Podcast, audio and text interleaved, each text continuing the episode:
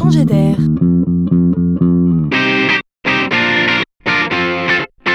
C'est la chronique de Laurent Collen.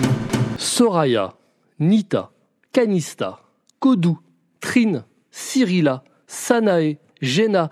Mais qu'ont-ils donc en commun tous ces prénoms? Oui, ils sont féminins.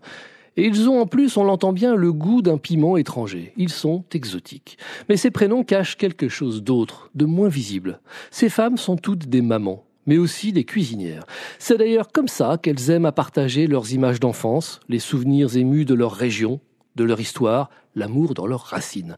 L'histoire que ces femmes nous racontent passe par des arômes, par des fumées épicées, par des saveurs d'ailleurs, par des plats de terre, par une cuisine toujours généreuse. En langage international, on les nomme des mamas.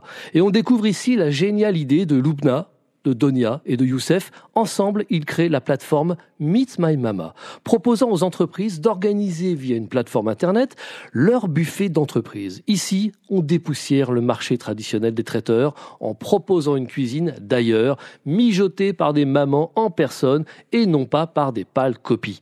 Ces mamas au fourneau viennent d'Indonésie, d'Algérie, du Sri Lanka, du Sénégal, de Thaïlande, du Pérou, du Japon ou du Liban.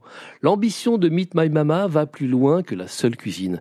Elle est sociale. Ici, on aide ces mamas toutes issues de l'immigration ou réfugiées, à faire de leur cuisine leur activité professionnelle. On les aide également dans leur démarche administrative et sociale, et ça marche.